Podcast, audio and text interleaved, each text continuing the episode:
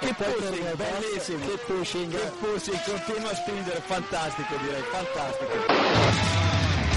Go to the finish line, keep pushing. No worry, I'm pushing like a hell. Fucking, fucking right of it. That was amazing, guys. Woo-hoo! Yes, yes, yes! I'm much quicker than Jimmy. Give me the full power then. Avanti, Fer. Avanti! All the time you have to leave a fight. Okay, Felipe,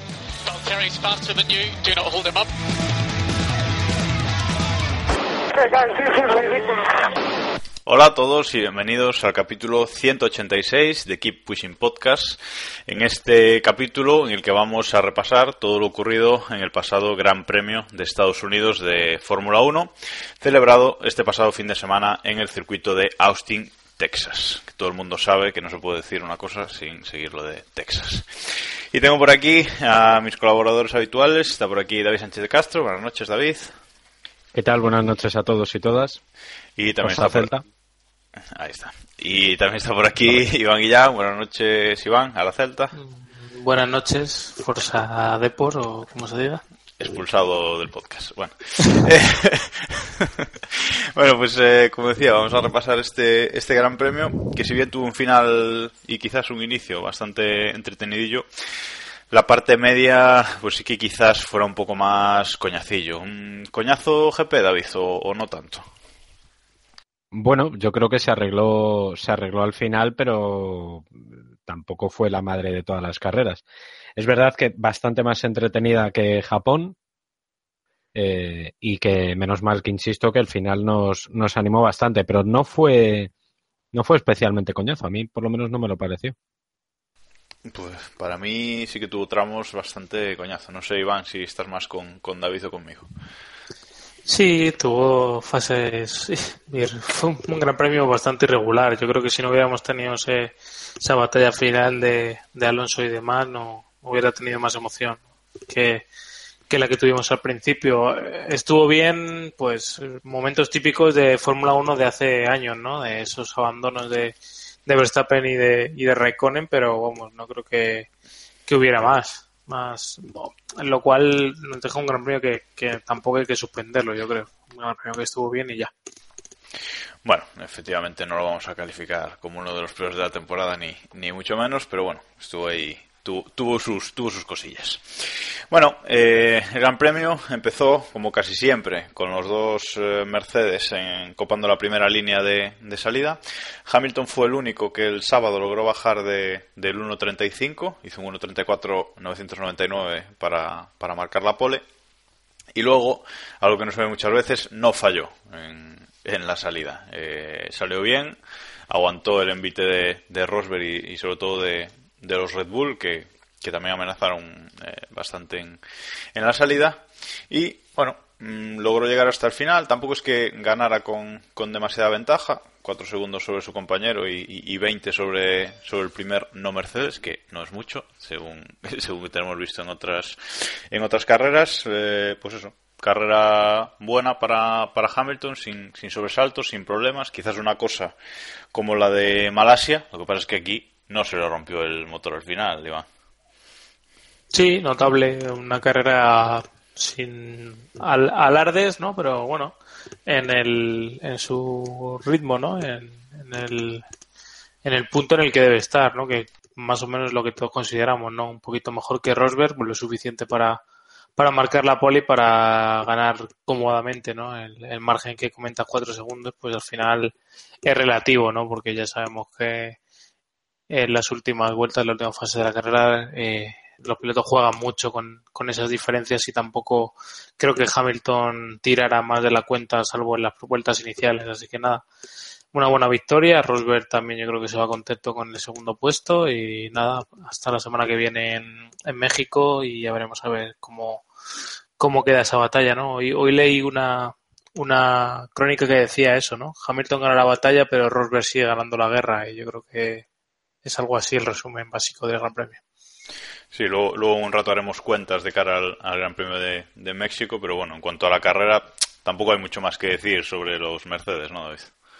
No, sobre todo porque yo creo que tuvo eh, dos momentos claves, que fueron la salida, que no pasó nada, y, y la llegada que no pasó nada. Es decir, eh, no se rompió el coche y, y la salida no, no, no, salieron especialmente mal, porque realmente Rosberg no es que saliera mal, es que Ricardo salió muy bien. Eh, ahí creo que fue más, eh, más mérito del, del, de Red Bull. Pero, pero vamos, eh, los Mercedes hicieron lo que tenían que hacer.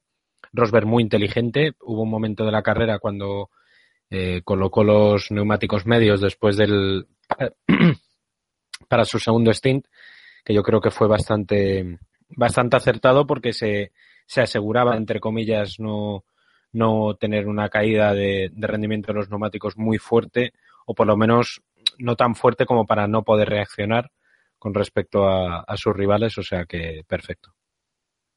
Sí, una estrategia de, de neumáticos eh, normalilla, vamos, no, no, no montaron el super blando de ninguno de los dos Mercedes en, en esta carrera. Vamos, eh, dos paradas. Eh, Hamilton optó por blando blando medio y Rosberg por blando medio medio. Pero bueno, al final el resultado, el resultado fue, fue más o menos el mismo. Hablabais de, de, la salida, que salió muy bien, que salió muy bien Ricciardo y, y, efectivamente así fue. Ahora hablaremos un poco más de él. Pero creo que, que, ya que estamos hablando de la salida, debemos hablar de esa suerte que tiene siempre Nico Hulkenberg en, en las salidas, ¿no? Porque, bueno, recuerdo así de primera Singapur, ¿no? Que creo que fue más culpa suya que otra cosa, pero bueno, siempre en las salidas siempre tiene algún tipo de problema. Aquí se toca con, aquí se toca con botas, rompe el alerón delantero, botas tiene un, un pinchazo. Eso también provoca movimientos por atrás, eh, toques de, de Kvyat con, con, Sergio Pérez, eh, bueno, los Forcinia ahí metidos en, en el jaleo en, en, la salida, ¿no? Y no sé si estáis de acuerdo en que todo propiciado por la trazada de Vettel en, en la primera curva, que, que, también le han preguntado a él tras, tras la carrera. Sí, eso estaba pensando si lo ibas a decir o no. y creo que, que sí, eh, al final Vettel cierra y bueno, ¿Le culpamos o no le culpamos? No lo sé, pero vamos, lo que está claro es que si hubiera dejado un poco más de espacio hubieran podido pasar los tres, yo creo. Y nada, lo de Hulkenberg es una pena, más que por la reiteración, por, por el buen sábado que había hecho, ¿no? Que, iba a tener opciones de estar arriba. Joder, y mal viendo lo que pasó el, en carrera, ¿no? Que hubo dos de los de esos seis pilotos de, de arriba que, que perdieron, o sea, que no terminaron la carrera, ¿no? A lo mejor hubiéramos tenido un buen, un buen resultado. Es hablar por hablar, pero bueno, eh, parece que quedan pocas carreras con Force India y, parece que no va a llegar ese podio, ¿no? Que, que está esperando, ¿no? Creo que hubiera sido un, una buena oportunidad, ¿no? Para terminar su carrera con Force India con un resultado que, que a lo mejor sí merece globalmente, ¿no? Por, por los años que ha pasado allí. Sí, sin duda. Salía, salía séptimo, se metió en Q3 cuando su compañero Sergio Pérez no, no pudo y bueno, luego eso, en la salida ya rompió el, rompió el coche y tuvo que, que abandonar. Una pena, David. Sí, porque como, como decía Iván, yo creo que muy probablemente, salvo, eh, no sé, que, que llueva en Brasil o, algo similar, eh, no creo que, que Hulkenberg tenga una oportunidad de conseguir algo gordo eh, con Force India hasta antes de irse a, a, Renault. Una lástima, la verdad es que sí es una, sí es una pena y bueno, poco que yo creo que poco que achacarle a, a, a Hulkenberg y bueno, pues Vettel quizá es un poco víctima del, de este momento caótico y ciclotímico que está viviendo eh, Ferrari, que, que, bueno, luego comentaremos lo que le ocurrió a, a Raikkonen, pero creo que es muy, sintomático que, que, le ocurriera esto precisamente a Vettel, ¿no? Es, es una cosa bueno, yo creo que dice, eh, más que por el hecho en sí, es un poco, engloba un poco lo que, lo que está pasando en Ferrari y es una pena porque el propio Vettel admitió luego que, que ese momento le fastidió su propia carrera. Porque no pudo pasar de la quinta, cuarta posición hasta, hasta el final. Prácticamente luego llegó a mitad de carrera, de mitad de carrera hacia adelante, fue solo. No tuvo opciones ni de adelante ni, ni de atrás. Incluso hizo una parada eh, tardía que, que no le movió. O sea que Sí, hablamos, hablamos de la suerte de Hulkenberg en las salidas, pero la de Vettel también, que yo no sé si es suerte o es más que se la busca en este caso, ¿no? Porque, bueno, tiene tenido varias salidas este año que son para hacérselo, para hacérselo ver, ¿no? Pero bueno, sí que... Sí, tiene de las dos cosas, yo creo, los dos, en este caso. Sí. Sí, sí, tienen. Porque ya, ya cuando, ya cuando han tenido los dos cuatro o cinco incidentes, Botas también ha tenido dos o tres, al final es un poco, ¿no? De puedes tener mala suerte, pero también administrar esos riesgos, ¿no? De, meterte en un sitio o intuir que por que hay sitios por los que tienen más riesgo y otros por los que no. Bueno, volvemos a volvemos a Ricciardo, entonces, que, mencionábamos antes, una, una muy buena salida de, de Ricciardo. En segunda posición, gran parte de la carrera, sobre todo en las, eh, en las primeras vueltas, eh, se mantiene se mantiene bastante la, distancia con Hamilton. Evidentemente el Mercedes se, se, escapa un poco, pero bueno, parece que el ritmo puede, puede estar ahí. Recordemos que recordemos que el Red Bull salía con neumáticos super blandos, mientras que, que los dos Mercedes salía con, con blandos y bueno, estuvo ahí aguantando el ritmo hasta que su compañero, del que luego hablaremos, eh, tiene que abandonar, provoca un virtual safety car y, como él mismo dice por la radio, Nico Hulkenberg obtiene un, pit stop eh, gratis, ¿no? entre comillas. Eh, Rosberg no pierde tiempo en haciendo su pit stop, adelanta a Ricciardo y este, eh, pues nada, tiene que conformarse con acabar tercero. Otro podio que al fin y al cabo tampoco está mal, ¿no? Una buena carrera, sobre todo en comparación con la de su compañero, le reafirma en, en su posición, David. Sí, otra puta bota asquerosa bebiendo que tranquilo tranquilo que a eso a eso llegamos ahora. una moda que hay que erradicar por Dios por salud y por, por higiene mental y física de todos es asqueroso. Bueno eh, la carrera de Ricardo sí como comentabas yo creo que es eh, es quizá el que menos titulares eh, saca o, el que menos espectáculo da entre muchas comillas insisto eh, en la pista, pero luego realmente es el piloto que yo querría en mi equipo. Es un piloto fiable, es un piloto que, que demuestra que cuando tiene que estar está y no arriesga en demasía. O sea, es un, creo que, que, es una de sus grandes, es una de sus grandes virtudes. Y, en fin, pues otro podio, otra demostración de que Red Bull acertó muy mucho apostando por él como líder del, del equipo y que, y que está claro que en el momento en el que Red Bull vuelva a ser un coche no digo campeón, pero sí digo un poco más igualado a, Mercedes, eh, va a ser quien va a estar ahí al frente de manera más constante, creo yo. Sí, porque los destellos los da Verstappen, pero la constancia está demostrando Ricciardo que, la está dando él, ¿no, Iba? Sí, está en los números de 2014, o sea, no sé si recordáis, hace tres años que, que nos impresionó mucho, ¿no? Y que parecía que cada, cada gran premio estaba eh, arriba y, este año está marcando esos números con un coche que sobre todo a principios de año no estaba no estaba a ese nivel no y creo que, que sí que además es alguien al, al que no se le pueden poner pegas ni dentro ni fuera de, de la pista. Solo este este tema de la bota de que dice David eh, pues bueno, cada uno le, lo verá. Yo lo veo gracioso, mientras no me toca a mí beber de la bota, lo veo gracioso. sí, exacto, te ríes porque no te toca. como Hamilton. Correcto. Hamilton. lo ve gracioso, pero cuando le toque, que le tocará. Correcto. Me parece, me parece lamentable que, no haya bebido Hamilton, que, que, Ricciardo no le haya dado a beber a Hamilton en este. Pues ya, ya, ya, Yo, yo lo ya te digo yo, como le gane el mundial a Rosberg, Hombre, como le gane el mundial a Rosberg, vamos, se bebe de la bota. Bebe de los calzones, sí, pero oye. Correcto. pero genial el detalle de Ricciardo con Gerard Butler, eh, que como no bebe, pues le sirvió un Red Bull en la bota. ¿Y habéis visto lo que, eh, que Ricciardo le pidió que le firmara la bota?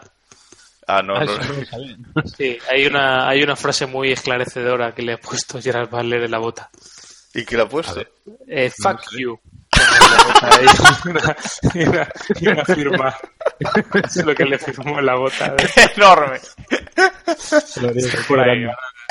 La pongo en el, en el Twitter de algo de eso. Correcto.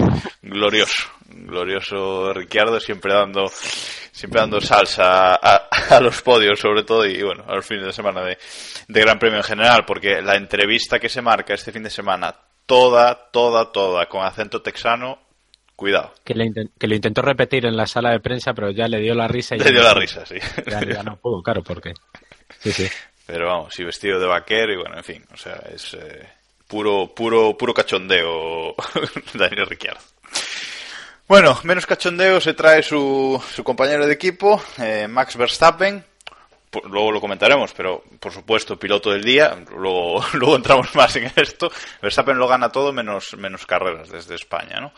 Eh, y aquí tuvo una carrera, la verdad es que bastante, bastante mala para, para mí, vamos, eh, en la salida, pues bueno, tampoco es que estuviera brillante. Luego entra en boxes totalmente despistado, sin que nadie lo avise, sin él avisar, eh, y avisa justo ya cuando está en la entrada del pit lane. Eh, no le da tiempo a sus mecánicos a colocarse, pierde muchísimo tiempo en, en, la parada, tiene que esperar que sus mecánicos se, se, coloquen y luego finalmente tiene que abandonar, ¿no? Un problema en el motor y aparte de abandonar, esto sí que no sé si su culpa o del equipo, que le dijo dónde debía parar el coche, pero tarda muchísimo en, en parar el coche, circula por la pista de un lado a otro, haciendo un zigzagueo bastante raro, a mi parecer. Y bueno, acaba, acaba abandonando, dejando el coche a un lado de la pista y, como decíamos antes, perjudicando a su, a su compañero con el Virtual Safety Car. Evidentemente, esto no, no lo habrá hecho a posta. David, ¿qué decir de la carrera de, de nuestro amado Max?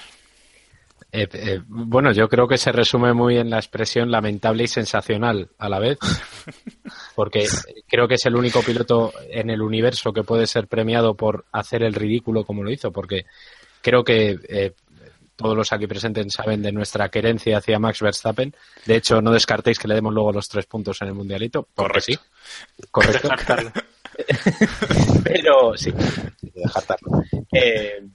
pero es verdad que, que no ha tenido su fin de semana. Además, de hecho, en clasificación tampoco estuvo, bueno, bien, pero tampoco hubo ningún momento en el que en el que pareciera que podía colarse entre los entre los Mercedes, como sí hizo, como sí parecía que podía lograr eh, Ricardo. Y luego en la carrera, pues eso, lo que lo que has comentado. A mí el error de meterse en boxes porque pensaba que me habíais llamado es que oye voces, en, oye voces en el Quiero decir, si tienes la radio, la radio puesta y vas escuchando, yo qué sé, Rock FM, tal, FM. FM, se te va la olla, vale, pero es que no van escuchando nada. No entiendo, pensaba que me habíais llamado. ¿Cómo? ¿What? Se le cruzó la radio de otro piloto, que digo, yo qué sé, a lo mejor se Al parecer, al parecer le, le, dijeron que apretara y él interpretó que, que tenía que apretar porque ya tenía que entrar, ¿sabes? Eh, coherencia no found. Correcto. claro, o sea, en fin. Bueno, a lo mejor entendido en lugar de push push, box box, que puede ser. Pero. Hombre, no sé. No sé, no, no, digo, por buscarle un poco una explicación un poco, un poco tal. Y luego, bueno, lo de la parada, lo de cuando eh, detuvo el coche con el coche averiado, eso es culpa del equipo. Eh, claramente. Eh, es el equipo el que le dice para aquí o para allí o, haz esto o haz lo otro. En ese momento el piloto yo entiendo que siempre quiere tirar hacia, hacia donde puede y, bueno, él vio que era más seguro hacia ahí, pero vamos, yo soy el equipo y según veo que no para, le digo que, que pares ya, chaval.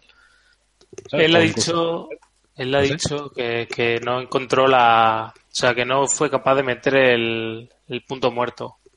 Que por eso dejó el coche donde lo, donde lo dejó. sí, sí. Eso lo ha comentado, lo ha comentado él, sí. Entonces, entonces ya eso es, otro asunto y entonces nada que, nada que achacar. Sí, que en un, principio el equipo le instó a, seguir en pista, que por eso estuvo tanto, tanto tiempo. Eh, pero luego le dijo, dijo que cuando tenía un problema bastante grave que, lo parara el coche y, luego él pues debe ser que encontró ese sitio pero no fue capaz de, dar con la tecla. Y, pero nos pareció raro las trazadas que estaba cogiendo cuando seguía en pista, porque no sé.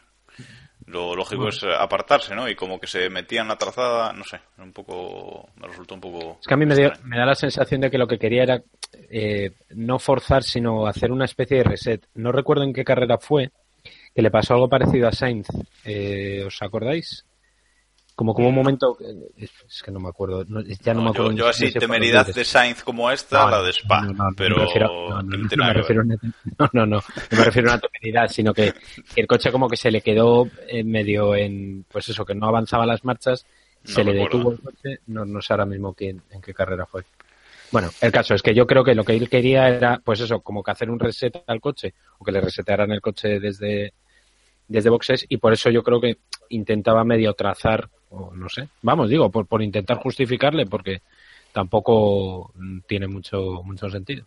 Digo, no sé, por, por Bueno, pues en la vuelta 28 eh, abandona Verstappen y en Ferrari se estaban aburriendo. Estaban aburriendo, con la carrera estaban en, un impasse y dijeron, bueno, vamos a sacar al tuercas, que darle a esto un poquito de, un poquito de salsa. Llaman a Raikkonen a su tercera parada en boxes en la vuelta 38 después de haber usado los neumáticos neumáticos super blandos durante 17 vueltas, lo llaman para ponerle blandos, eh, parece que todo va bien, pero sale de boxes, ya hay algo raro porque se engancha una pistola debajo del coche cuando arranca Raikkonen, que de hecho Raikkonen dice por la radio que ha sido eso, ¿no? porque nota algo que salta en la rueda trasera derecha, pero bueno, sale de, sale de boxes y nada más salir el, equipo ya le manda a parar porque se dan cuenta de que la rueda, esa misma, la trasera derecha, está mal apretada y, la va a perder. Eh, Raikkonen para y con su simpatía habitual dice por la radio que qué eso hace. Eh, que si da marcha atrás, porque el equipo le pide volver al pit eh, y él pregunta si da marcha atrás o lo deja caer con la pendiente. Bueno, al final no sé qué hace, pero la cuestión es que entra marcha atrás en el pit lane, Iván, y creo que no, que no lo han sancionado por esto. No, eh, desconozco si a lo mejor pidió confirmación a la FIA o pidió el visto bueno para poder hacer eso, porque si no sí que me parecería que, que, es raro, ¿no? Que no, que no lo sancionaran porque es una, un movimiento que, implica un cierto riesgo, ¿no? Aunque quizás sí que es verdad que fuera era la mejor solución, pues su riesgo lo implicaba. Lo que no sé yo si hubieran podido, ¿no? Los mecánicos volver a, a coger ese coche y trabajar sobre él para, para que volviera a salir. Es, es lo que yo, lo primero que pensé cuando cuando volvía para atrás, ¿no? Que quería pasar esa línea, ¿no? Para que los mecánicos pudieran trabajar en el coche. Al final no, no fue así. Bueno, de todas formas, si lo pone en punto muerto, habría acabado en ese punto, David, porque la cuesta es lo que tiene. Sí, no, sí, la, física de momento funciona y tampoco hubiera, hubiera ganado mucho. Eh, bueno, eh, lo que comentábamos antes de la ciclotimia de, Ferrari, ¿no? Que de repente son capaces de estratego, absurdamente... No, es que tampoco fue estratego, porque fue culpa de un tuercas. Es que es, es absurdo lo que le pasa siempre a Ferrari. Es, no sé, o sea, Monty Python no haría un guion mejor para esta temporada de, Ferrari, en serio. Es para ir mirando carrera a carrera. Yo creo que no han tenido un fin de semana redondo nunca. Ni, en ninguna es muy fan del Monty Python, ¿eh? Ahí dejo el dato. ya, se nota, se nota. Pero, pero es verdad, o sea, no, esa es absurdo, de, que, que de repente una tuerca que no es que fuera que se la colocara mal, es que se quedó engatillada la, la pistola la pistola se quedó enganchada y por eso se vieron luego las, las chispas. Y luego, bueno, el cabreo de, de Kimi, que casi le pega un cabezazo al cámara, ya me pareció, pues eso, de, de, Kimi. ¿Sabes? Muy, muy, muy de Kimi. Bueno, ya no, no, vamos a dejar Ferrari sin hablar de Vettel porque eh, Ferrari, como decía, se estaba aburriendo, estaba viendo la lucha que estaba manteniendo Alonso, eh, que ahora que ahora comentaremos, y se estaba aburriendo y tiraron el dado. No sé quién le leí por Twitter que Ferrari tiró el dado un momento y le salió, creo que a creo que a Pablo Elizalde de, de motorsport.com se, lo, se lo leí. Que, que, eso, que Ferrari tiró el, tiró el dado y le salió parada en boxes. Y bueno, pues a seis vueltas del final paran a, a Sebastián Vettel, iba a 20 segundos de Ricciardo más o menos, por detrás 50 y pico segundos con respecto al, al quinto clasificado, bueno, dijeron, ya que está el tuercas en el pit lane, vamos a arriesgar a ver si hacemos un, un doble abandono en esta, en esta carrera, ¿no, David? Porque la verdad es que no tuvo mucho sentido esa, esa parada para hacer seis vueltas con super blandos. Eso sí, hicieron una vuelta rápida. Claro, es, la único, es el único sentido que, que, le encuentro, pero bueno, ya sabes que esto es Ferrari y, bienvenidos a Yacas. Es, es así, o sea, yo creo que, a ver, entiendo que, en ese momento incluso eh, temieran una caída súbita de los neumáticos, pero a falta de seis, de, de seis vueltas y el ritmo que llevaba que llevaba Vettel, que era no era un ritmo especialmente alto, pero tampoco estaban cayendo eh, los neumáticos demasiado. O sea que, eh, no sé, es verdad que sí temían que, porque esto lo vi en, los libres, que el rendimiento de los neumáticos medios y blandos, sobre todo, caían muy súbitamente de una vuelta a otra. En, condiciones de mucho calor en, este circuito, pero vamos, insisto, en seis vueltas y con 50 eh, segundos de ventaja, no sé. Bueno, las cosas de, Ferrari. Pero que conste que, que Williams dijo y yo más, y a falta de cuatro vueltas metieron a masa para ponerle super blandos, Iván. Sí, a ver, al final es una táctica un poco, pues eso, si, si te quedan unas pocas vueltas y no tienes riesgo de, perder la posición, tampoco tienes mucho eh, margen para, para ganarla, pues bueno, pues tienes esa decisión, ¿no? Lo de Vettel se veía clarísimo que era para, para hacer la vuelta rápida, al menos así lo entendí yo, no creo que tuvieran mucho riesgo eh, de, de que el neumático se degradara o, demás, ¿no? Que viendo lo que había pasado con Raikkonen, a, lo mejor sí que asumieron un riesgo eh, demasiado, ¿no? Demasiado riesgo para, para lo que pueden ganar, porque la vuelta rápida, pues tampoco, no es más una estadística al final de, al final de la carrera, ¿no? Lo comentábamos hace, hace unas carreras con, con McLaren, ¿no? que también lo había hecho con, Alonso ahí en las dos últimas vueltas. Había puesto sus neumáticos más blandos para, para marcar la vuelta rápida, más que nada. ¿no? O sea que bueno, es una práctica habitual, pero bueno, nunca está de más reírse un poquito de, de Ferrari en esta temporada 2016 espectacular que, que se están marcando. Bueno, y vamos con lo que le dio eh, más salsa a la carrera, sobre todo en ese, en ese final, esas diez últimas vueltas. Eh, viene Sainz, Carlos Sainz en la quinta posición, sufriendo mucho con, con los neumáticos. Eh, Carlos venía con, con, los superblandos ya con ya con 16 vueltas con los superblandos no perdón con los blandos ya con, con 16 vueltas en ese momento Massa viene por detrás con los medios más o menos con, con la misma degradación pero ya con unos neumáticos más enteros y acercando, presionando a Sainz. Eh, el cepo de masa no consigue, no se sabe por qué, pero no consigue pasar a Sainz, ni siquiera con las largas rectas, ni siquiera con el motor Mercedes, ni siquiera con DRS, nada, no consigue eh, pasar a Sainz. Y a todo esto llega Alonso. Alonso que lleva unas vueltas eh, preguntando al equipo que le den referencias sobre Alonso, sobre Sainz y sobre, y sobre Massa, perdón. Quiere llegar, sabe que, puede que puede alcanzarlos y va pidiendo referencia al equipo. En el momento que los ve, deja de pedir eh, referencias a su equipo, le dice que ya los ve, que, dejen de molestarlo, básicamente. básicamente. Alonso también venía con, los medios más o menos tan gastados como, como los de Massa. Y bueno, ahí empieza esa batalla. Eh, Massa no da pasado a Sainz, Alonso adelanta a Massa y luego adelanta a Sainz para ser quinto constitucional, David. Por fin. David ha quedado loco, ha quedado loco con el quinto constitucional no, y se ha quedado era, era, un segundo de tensión. Eh, y sin comité federal, que eso es la demostración de que la democracia a veces... y sin urnas.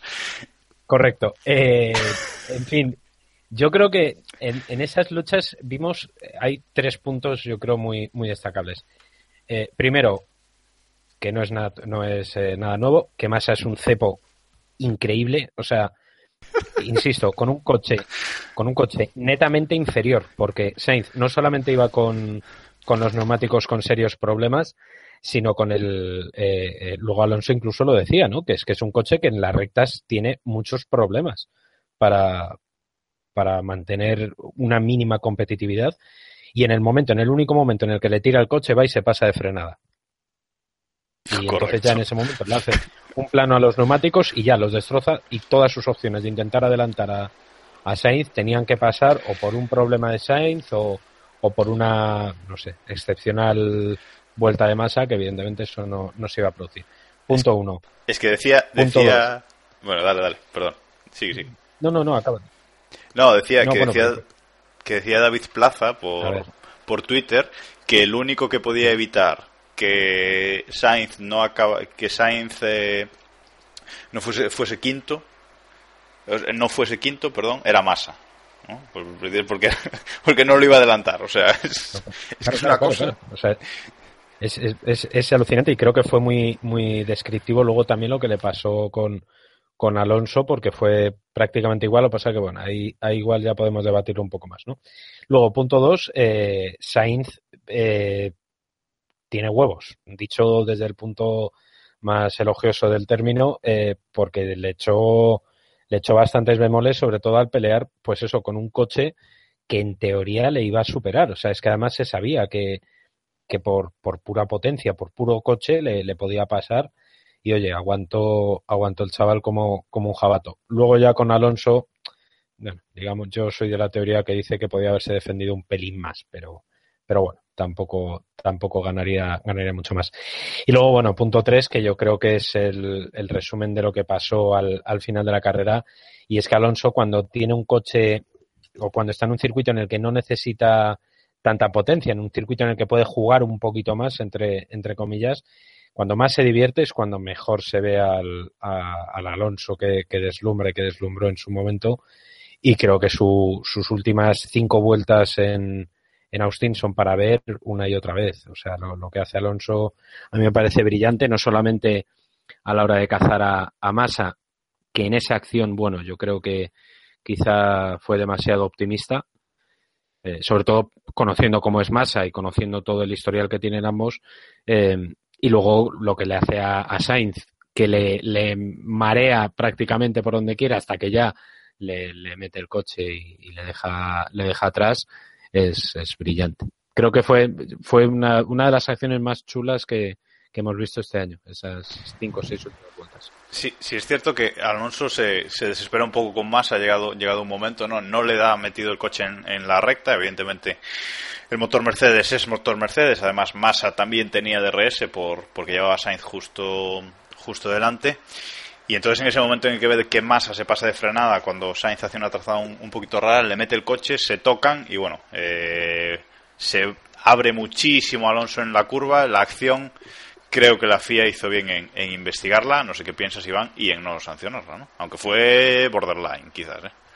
Bueno, muy al límite, ¿eh? Yo si le hubieran quitado la, la posición y se lo hubieran dado a Sainz no me hubiera parecido mal del todo, porque al final le pasa la recta y bueno, pues la frenada ya, ya está delante cuando va a frenar, pero se va largo. Es algo que hemos comentado aquí, aquí muchas veces, ¿no? Si Alonso llega a estar 10 metros atrás, pues, o sea, 10 metros atrás, un par de metros detrás de, de Sainz, eh, y lo hubiera pasado y se hubiera ido largo y, y no hubiera devuelto la posición, le hubieran sancionado. Porque estando delante, cuando realmente hay un metro o dos de diferencia de, de una cosa a la otra, no se le, no se le sanciona, no sé. Tampoco. O sea, no veo mal que, que se dé un poco de manga ancha, pero, pero bueno, y, ¿qué vamos a muy hacer? al límite. Y lo demás, luego.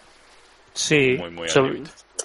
Se, le vio que, que, olía la sangre y iba, iba a saco a por, a por ello, tanto con Massa como con, con Sainz, y hizo bien, ¿no? Porque si hubiera, si hubiera tardado un par de vueltas más en pasar a Massa, Sainz no lo hubiera, no lo hubiera podido pasar, así que bien por él, ¿no? Tampoco tiene mucho que jugarse, ¿no? Si, si hubiera tocado, tampoco hubiera pasado nada, y, y bueno, es así, es, realmente los mismos adjetivos se pueden se pueden aplicar a, a Massa, ¿no? Que tampoco se estaba jugando nada especial ni ni tenía mucha dificultad en, en poder pasar al toro roso, ¿no? Como hizo el McLaren en, en, la recta y no fue capaz. O sea que eso demuestra cada uno la sangre de cada uno más allá del, talento, ¿no? Porque Massa yo hubiera preferido incluso que, que lo hubiera intentado y, y, hubiera cometido errores absurdos, hubiera ido largo o si hubiera llevado por delante a Sainz, me parecería más, más lógico y más defendible eso que no el, el, el factor ese de estar vueltas y vueltas detrás sin conseguir nada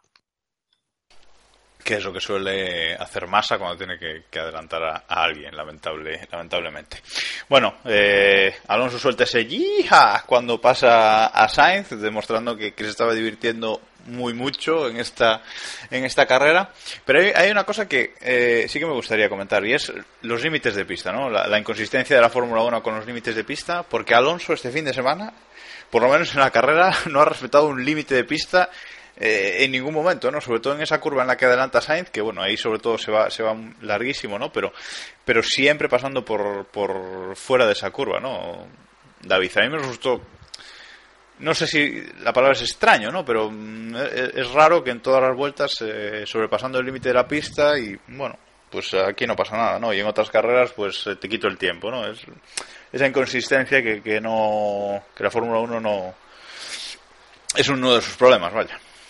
No, no sé, yo creo que lo hicieron más por comodidad, ¿no? Porque ya en los libres se vio que, eh, que los pilotos iban a pasar por el arco del triunfo las, la, los límites de pista. Entonces pero yo no creo todos, que dijeron, bueno, es más fácil.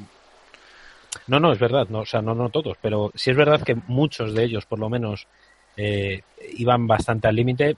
No, no, hace falta que diga muchos nombres, pero vamos, por ejemplo, ha citado Alonso, Verstappen lo hizo, eh, Berlín me parece que también tuvo problemas la vuelta y media que dio en, en los libres, o no, entonces fue. O sea, quiero decir, si es verdad que hubo varios pilotos que, que bueno, que demostraron o dejaron caer como que Charlie, o nos dejas pasarnos estos, o es que no vamos a dar una vuelta entera en condiciones, ¿no? Entonces, bueno, yo soy de los que dice que con muros esto no pasa y si les deja, por lo menos dejarles a todos, que me parece más coherente que no eh, ir quitando a unos sí, a otros no. No es que yo he quitado, no he pasado con las cuatro ruedas, no es que yo he pasado con dos y las otras dos estaban a mitad.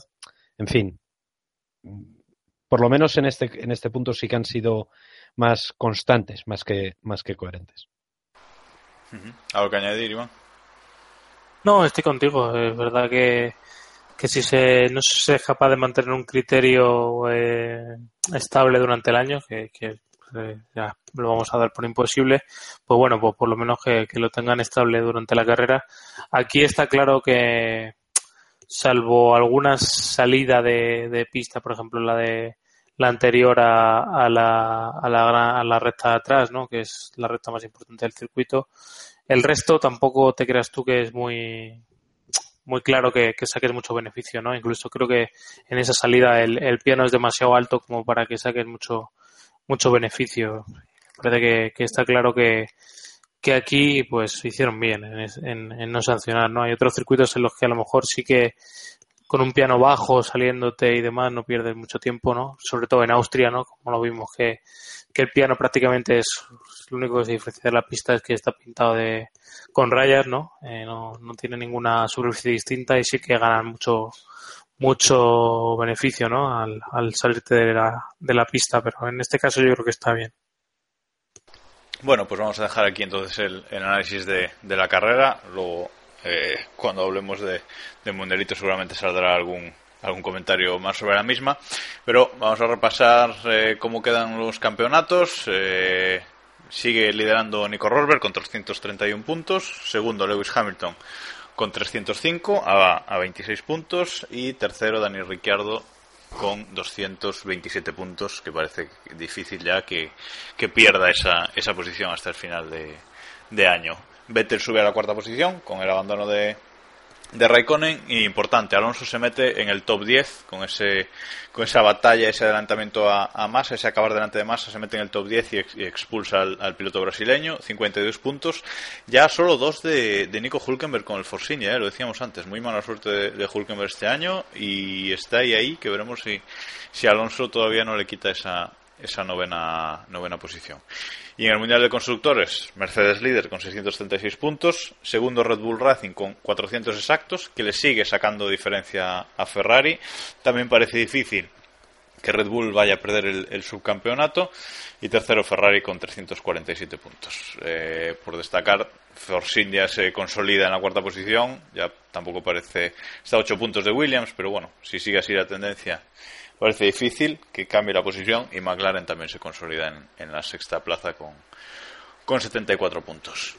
Bueno, pues eh, vamos ahora, como decía antes, a dar, a dar algunos puntos, que es lo que, lo que nos gusta.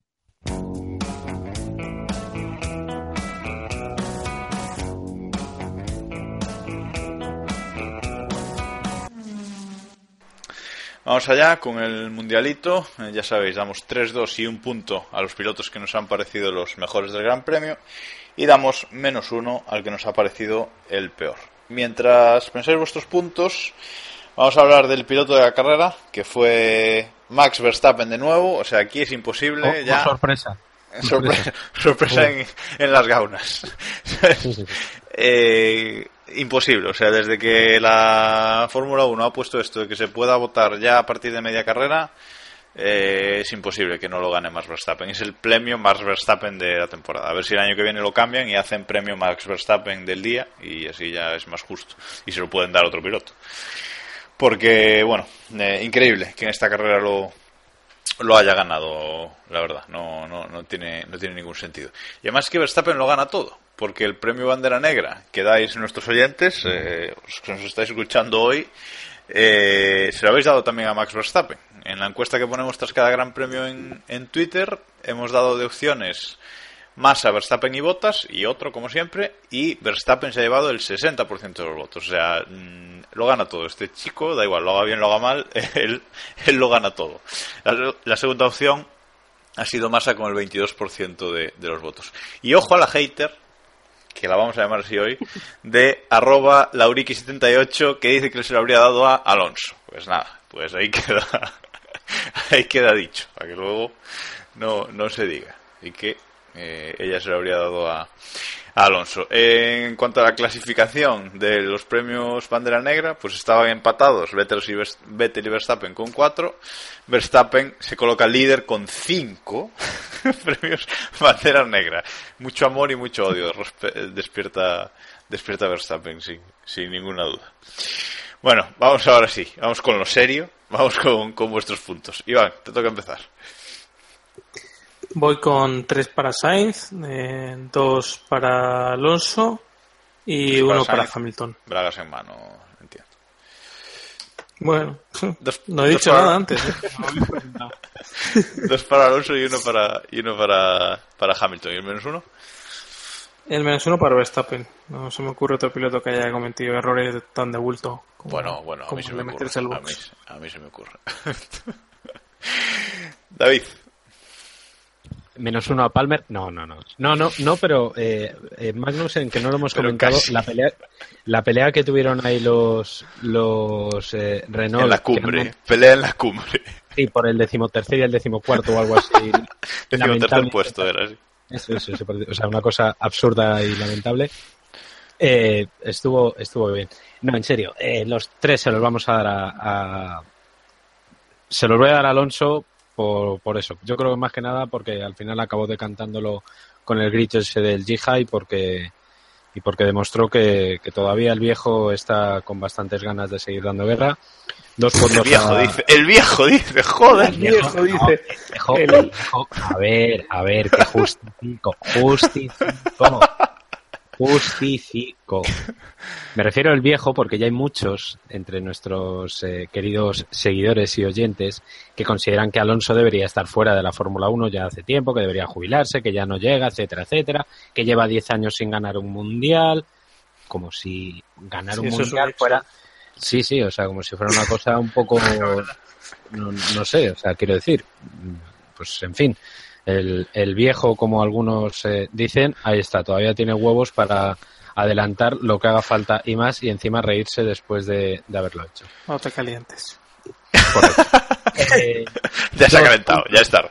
dos puntos para Carlos Sainz, ya he justificado antes porque, porque lo ha hecho. Porque el joven, aun pesar de que digan, Ahí, está- ahí estamos.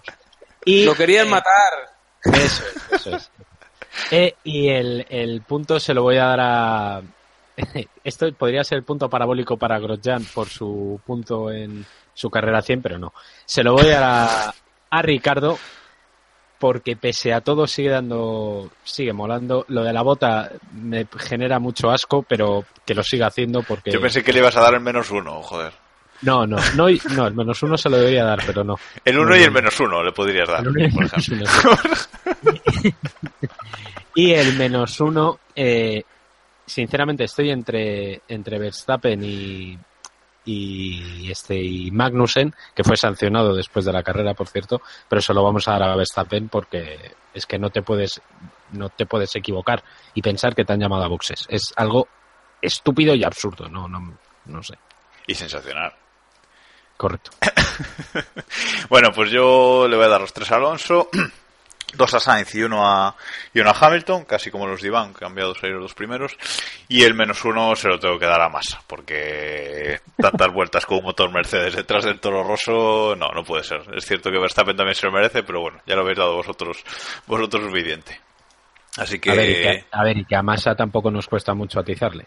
Esto es así. Efectivamente. Además, eh, estaba ahí en media tabla, casi hay que bajarlo un poquito, que no, que no se nos acostumbre mal. Correcto. Aprender a, Bueno. aprender a, a- a- a hacer cosas chungas con las clasificaciones. Y 1. no lo del piloto del día. Bueno, eh, con este con estos votos eh, se mantiene igual el, el podio del mundialito. Ricardo primero con 56 puntos, Rosberg segundo con 54 y Verstappen tercero con 42. Y eh, Massa, como decía, baja un puesto. y por abajo, pues eh, sigue Kvyat siendo el, el último con, con menos 5 puntos, eh, seguido de cerca por Palmer y Ericsson con menos 4. David, te quedan tres carreras para hacer último a Palmer. Tú verás lo que, lo que haces con tus tres menos unos que te quedan. ¿eh? Yo no digo, Oye, hacemos, doble, no digo nada. Pues hacemos doble puntuación. Hoy me lo preguntaban. Al el- final, al final. En, en- en el Ah, resumen, en el capítulo resumen, hacemos doble puntuación. Correcto. Por supuesto. para que el tongo sea absoluto, sino que. Correcto, correcto. correcto. Bueno, vamos ahora con, con un poquito de, de actualidad.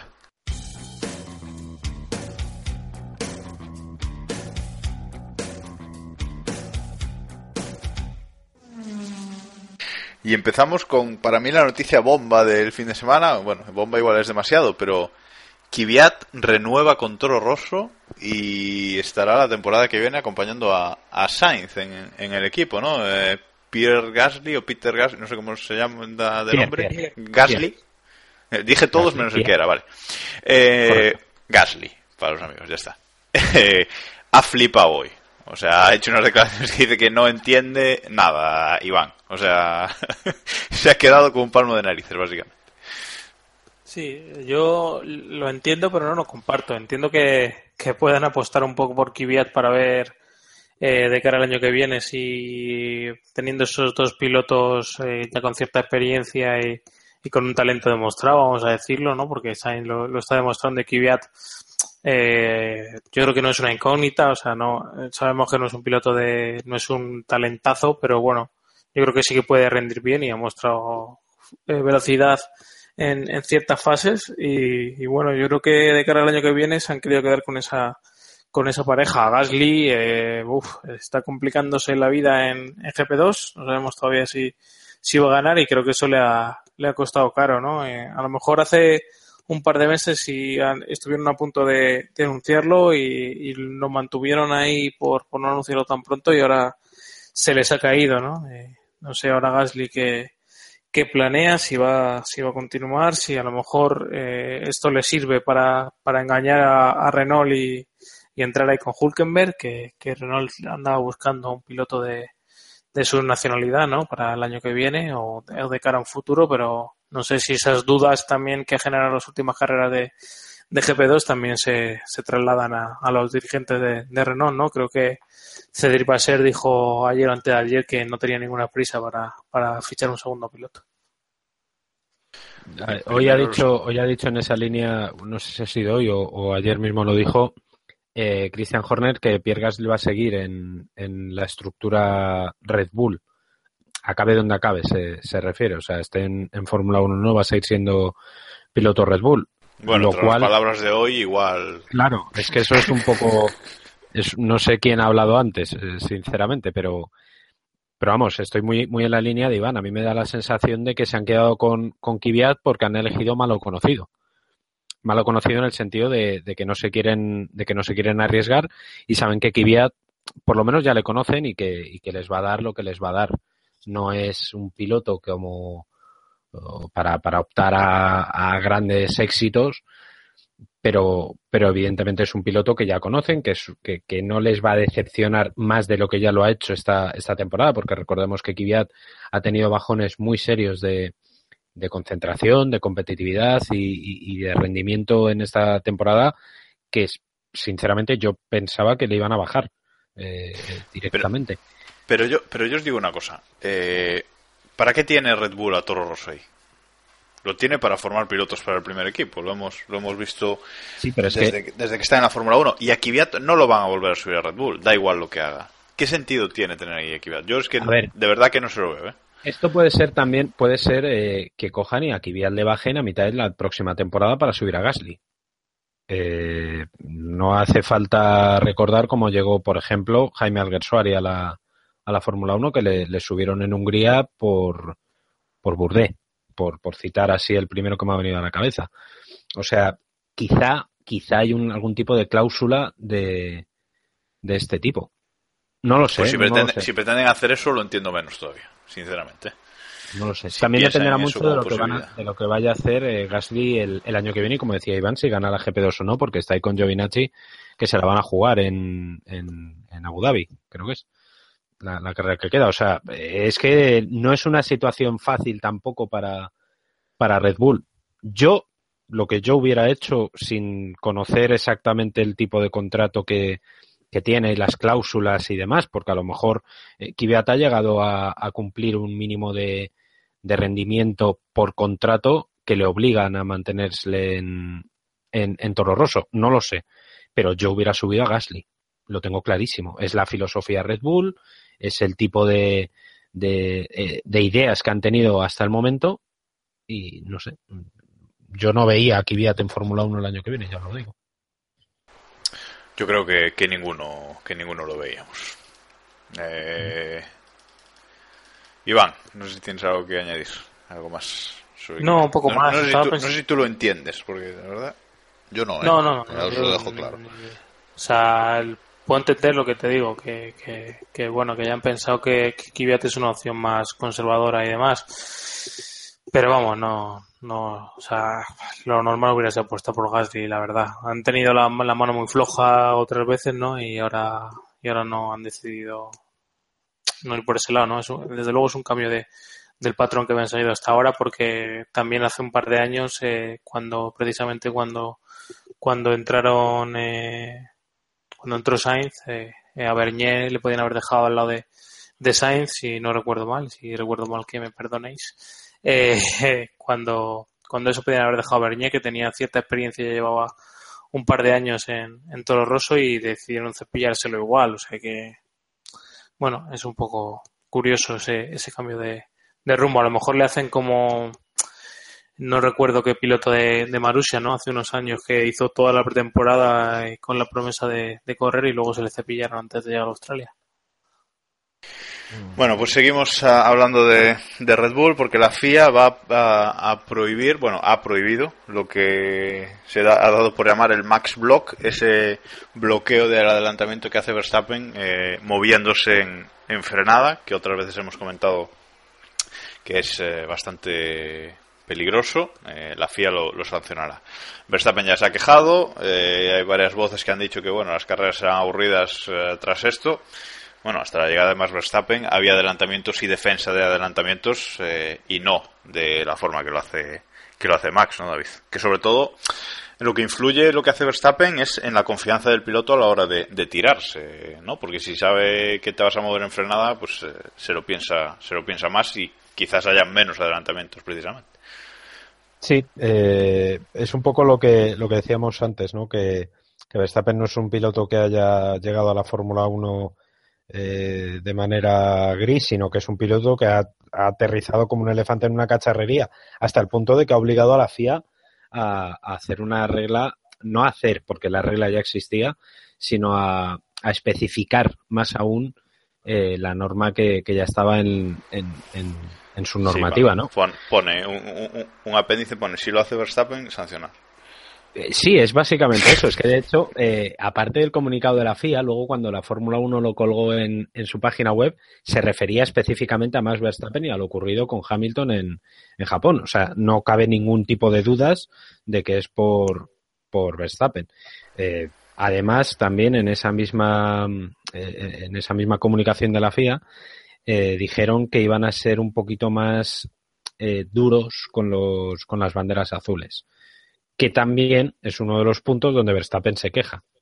No es el único, pero, pero es uno de los puntos donde, donde también se, se queja. O sea que a mí, a mí me parece lógico que, que, sean más duros, pero volvemos al tema de la, de la coherencia y de la continuidad de las normas de la FIA. A la vez que dicen que va a ser sancionado, también dejan a la discreción de los comisarios decidir si la acción es peligrosa o no peligrosa. Por tanto, estamos en lo de siempre. Que al final, en, en una carrera, una frenada de Verstappen será sancionada y otra no. Bueno, vamos a, vamos a, vamos a meter la directa y vamos ya con la siguiente noticia porque se nos va, se nos va a ir el tiempo si no. Ha dicho Eccleston que para la Fórmula 1 sería mejor si gana Hamilton. Evidentemente es que si gana Britney eso va a ser un bajón, Iván. Bueno, eh, no sé, no sé. Eh, a ver, vamos a ver. Eh, yo creo que Eccleston está en su papel de contarnos esta de troll. película. Sí. De troll, totalmente. Yo, yo ya, no, ya no sé qué, qué, qué sentido tiene, o sea, por qué sigue con ese papel, pero él sigue con él. Así que bueno, no nos va a sorprender eh, para nada. Así que, bueno, no sé. ¿Vosotros veis también que es posible, coño, esa parte que sea mejor para la Fórmula 1 que gane Hamilton? Yo creo que es al revés. Yo creo que tener un campeón más en la parrilla, por lo menos eso es lo que siempre hemos pensado, que, que le daba más lustre ¿no? a esa parrilla. ¿no? Sí, pero bueno, a lo mejor si todos pueden ganar el mundial es que no es tan especial, no sé cómo decirlo. Bueno, de todas formas, eh, el año que viene se va Baton, se va un campeón y, y si hubiera otro, pues bueno, mantendríamos el, el mismo número. ¿no? no sé, David, si piensa algo diferente. Mm, Bueno, yo creo que es una es una forma de, de Eccleston de tocar los huevos, básicamente, y de calentar un poquito el ambiente. Sí, ya sabéis que esto pues es que le gusta, si es que es, lo hace por el show, yo creo. No, Bueno, y, no hay que además, si, no hay que darle mucha importancia. además si, si lo ganara una chica, pues sería otro reclamo para la Fórmula 1, ¿no? Pero bueno, eso es Correcto. Otro, otro tema. Correcto. Pero vamos, que también os digo que igual que eh, Eccleston ha dicho eso la semana pasada, esta semana puede decir todo lo contrario. Y de hecho es más que probable que lo diga. Vamos, me juego una mano. bueno, vamos con, la siguiente, con el siguiente tema. Y es que Alonso se ha quejado eh, de que ve injusto que no todos los pilotos eh, puedan probar los, los neumáticos Pirelli de, de 2017. Eh, esto, bueno, ya se ha aclarado muchas veces. Solo están probando los neumáticos los, los tres equipos punteros, si no me equivoco, Mercedes, Ferrari y Red Bull los estos neumáticos de 2017. Esa información luego eh, la comparte la, la comparte Pirelli con el resto de, de equipos. Eh, bueno, yo injusto del todo no es que lo vea, pero sí que, aunque digan que no, algo de ventaja esos tres equipos tienen que, que sacar, ¿no, Iván? Sí, algo de ventaja sí. Otra cosa es que realmente eso se, se traduzca para algo, ¿no? En algo. Porque al, al final, eh, no sé, los test, eh, no sé, es que sin, sin tenerlo de primera mano no puedes saber también si los neumáticos que están probando, los componentes que están probando se traducen en realmente en, en los neumáticos del año que viene. Parece que, que no, yo tengo la impresión de que no es así, porque si no, no, no se entiende que muchos pilotos suden, ¿no? De estos test, ¿no?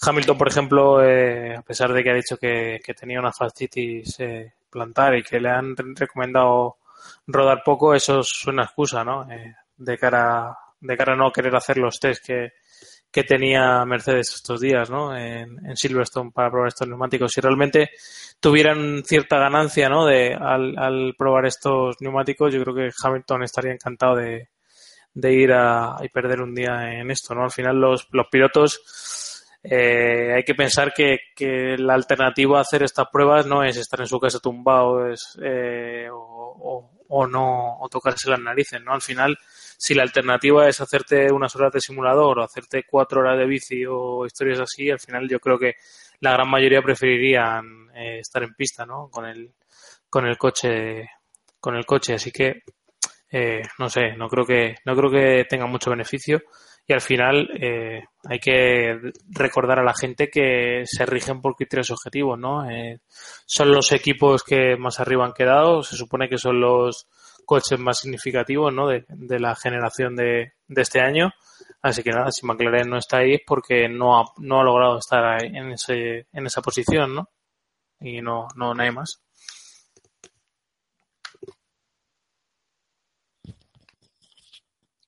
Y en estos segundos eh, musicales. No, eh, es que he hecho un Jacob- Eloy, he hecho un Eloy, he hecho un Eloy, perdón, perdón.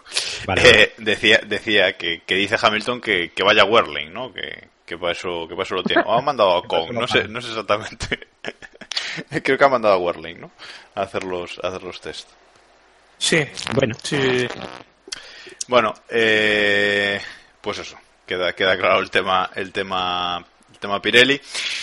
Y pasamos a hablar de Sauber. Sauber que no lo hemos mencionado en todo el podcast. eh, creo que hemos mencionado a todos los equipos menos a Sauber. Bien. lo cual dice mucho. Cero puntos, eh, cero puntos esta temporada, por cierto, todavía.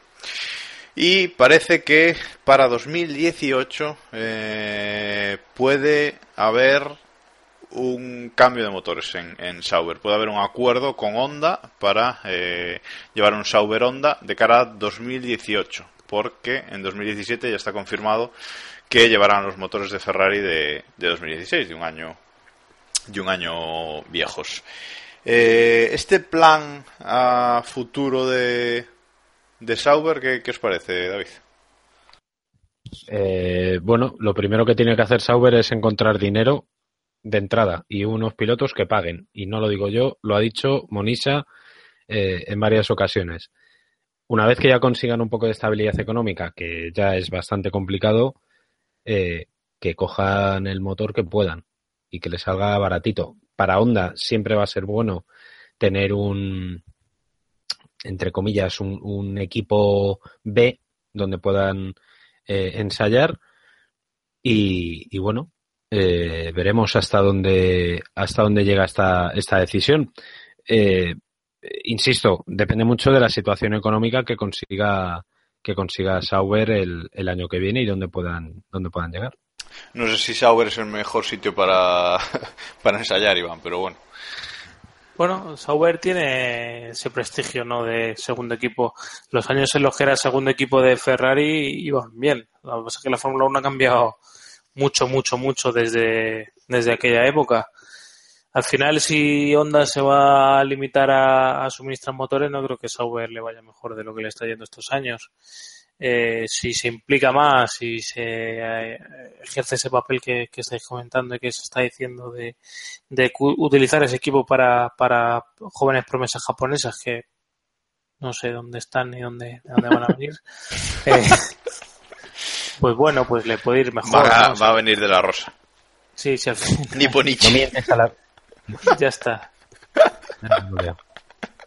Si, ya está, ya si McLaren entra en, en, en, ese rol, ¿no? Le com comparte un poco de su tecnología y etcétera y, y toma un, un, rol ahí como Haas con respecto a Ferrari y así, pues le irá mejor. Desde luego a, a, a Sauber no le puede ir peor. O sea que, bueno, Correcto. Peor que el año que viene que va a ir con el motor eh, de este mismo año de, de, Ferrari. Bueno, de este mismo año. Eh, quizá lo más seguro es que hagan lo de lo que han hecho con todo Rosso, ¿no? Darle el motor de Australia y, y tirar, ¿no?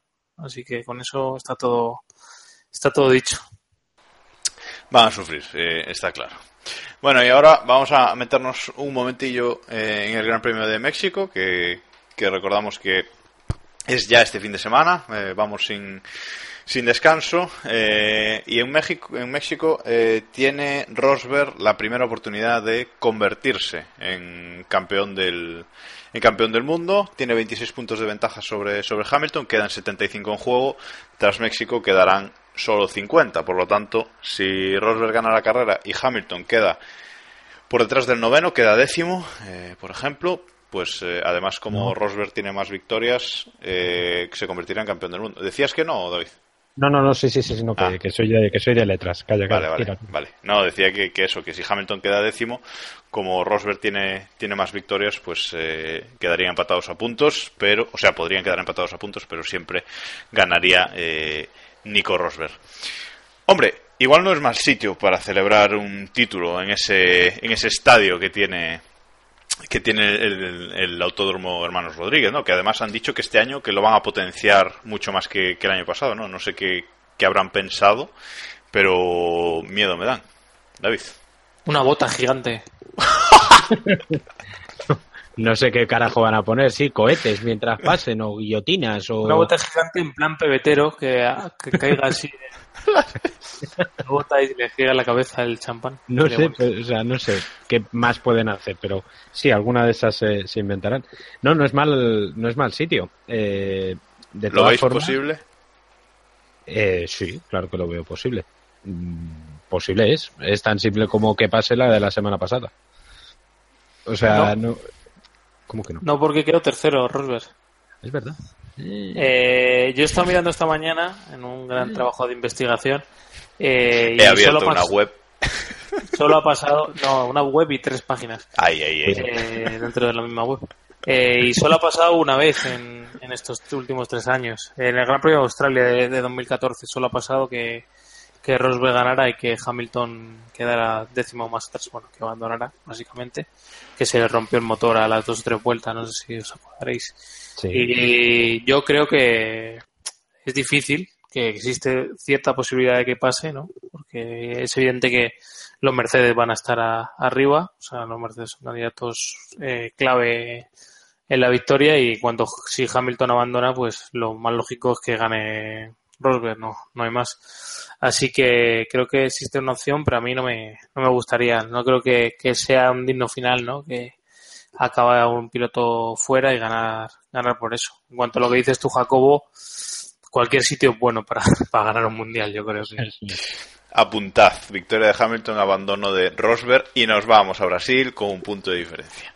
Ahí vamos. Ahí, ahí estamos. De todas formas, yo soy de los que dice, estoy muy con Iván, eh, que ganar el mundial eh, por abandono de tus rivales, como pasó en los coches cojos, eh, es bastante pobre. Y dice. Como ganó Hamilton hace un par de años, ¿no? Correcto. Es bastante pobre y bastante. eh, yo quiero verles en pista a pelear y si puede ser que lleguen con un punto de diferencia a la última carrera y se peguen hasta la última curva, muchísimo mejor. Y creo que todos firmamos eso. Te tengo que decir que en los coches cojos el ganador lo ha compensado este fin de semana. Ha dicho, también me valía abandonar. De tiro, correcto. Bueno, eh, los horarios del, del Gran Premio de México eh, son bastante parecidos a los de este fin de semana.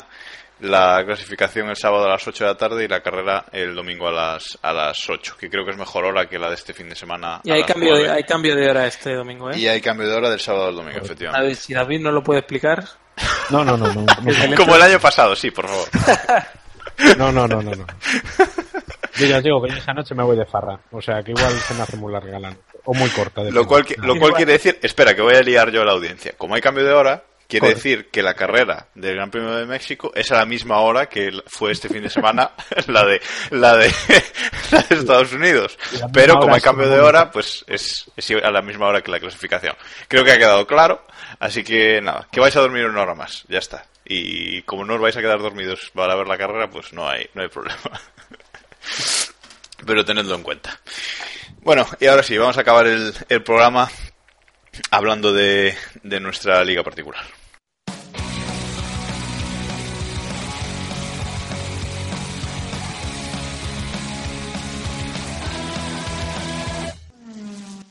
Vamos allá con la Liga Keep Pushing, esa liga que tenemos en el Grand Prix Predictor de, de Autosport, en gppredictor.com. Esa liga particular de los miembros de, de este... Perdón, los miembros, los que escucháis este programa, que se me está yendo la cabeza ya estas horas. Y bueno, eh, sigue líder de la Liga Keep Pushing. Grego Aloiconen se mantiene líder, no se mueve. Es el primero en llegar a los 1000 puntos. Es líder con 1046 puntos. Gran victoria la de este fin de semana. Efectivamente, gran victoria. gran victoria de este fin de semana, a eso vamos ahora. Eh, segundo, sube en dos posiciones Noy Según, con 948 puntos. Ya son 98 puntos de, de diferencia. Buen rendimiento. A tres, a tres, a tres carreras del, del final casi lo tiene hecho Aloy Conen. Veremos, veremos qué pasa. No se puede relajar, ¿eh? Y en tercera, en tercera posición, completando el podio, sube tres posiciones Nachop 88 Racing con 933 eh, puntos.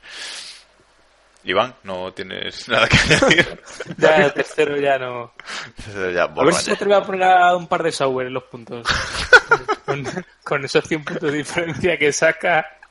A que no hay huevos, Ah, Aloy bien, Conen. que Bueno, no hay huevos. como decíamos, gran victoria de Grego Aloiconen porque este fin de semana se ha marcado nada más y nada menos que 167 puntazos.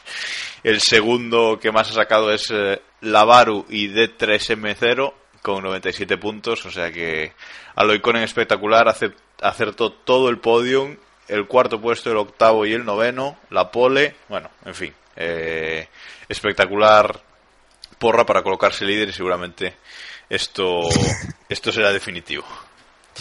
Y en la liga particular de los miembros de este podcast todo sigue igual. Héctor sigue líder con 783 puntos, segundo Iván con 759, tercero David con 731 y un servidor es último, a Diego no lo digo porque hace tiempo que no viene. Y servidor es último con 649 puntos. ¿Qué, qué le vamos a qué le vamos a hacer? Bueno, y hasta aquí hasta aquí el programa programa de hoy. Si tenéis algo más que añadir, Iván, David. No dijo eso. No dijo no. Nada, que Bueno. si Héctor no viene a recoger el trofeo, pues me lo quedo yo. ¿no? Sí, eso, eso es así. Eh, es como Bob Dylan. Si no va a recogerlo, pues se lo llevará al segundo. Pues, am-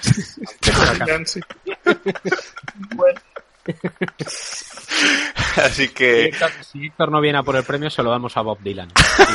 correcto. Así, queda- así le damos algo. Sí. Bueno, pues nada, gracias a los dos por estar aquí una semana más. Gracias a ti, Rubia. Cuerpo. Y gracias a todos nuestros oyentes por eh, estar ahí una semana más. Y ya sabéis, la semana que viene hay gran premio, así que el lunes que viene, si no, si no pasa nada, nos volvemos a escuchar. Y hasta entonces, ya sabéis, keep pushing.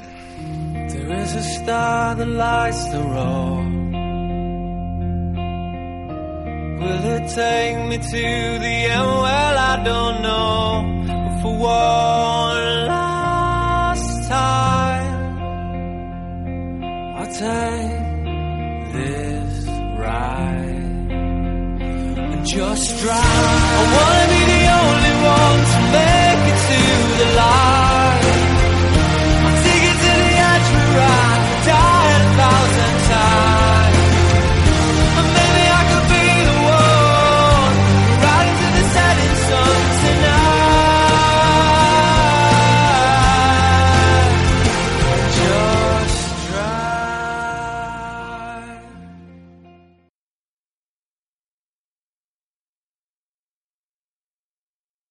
¿No te estás excediendo diciendo los oyentes? Puede ser. Así en, así en plural. Tres, tres o cuatro tendremos, por lo menos, ¿no? Hombre, dos. El otro día en el Jarama me dijeron a mí dos. Somos los dos oyentes de que puso. Madre que te parió.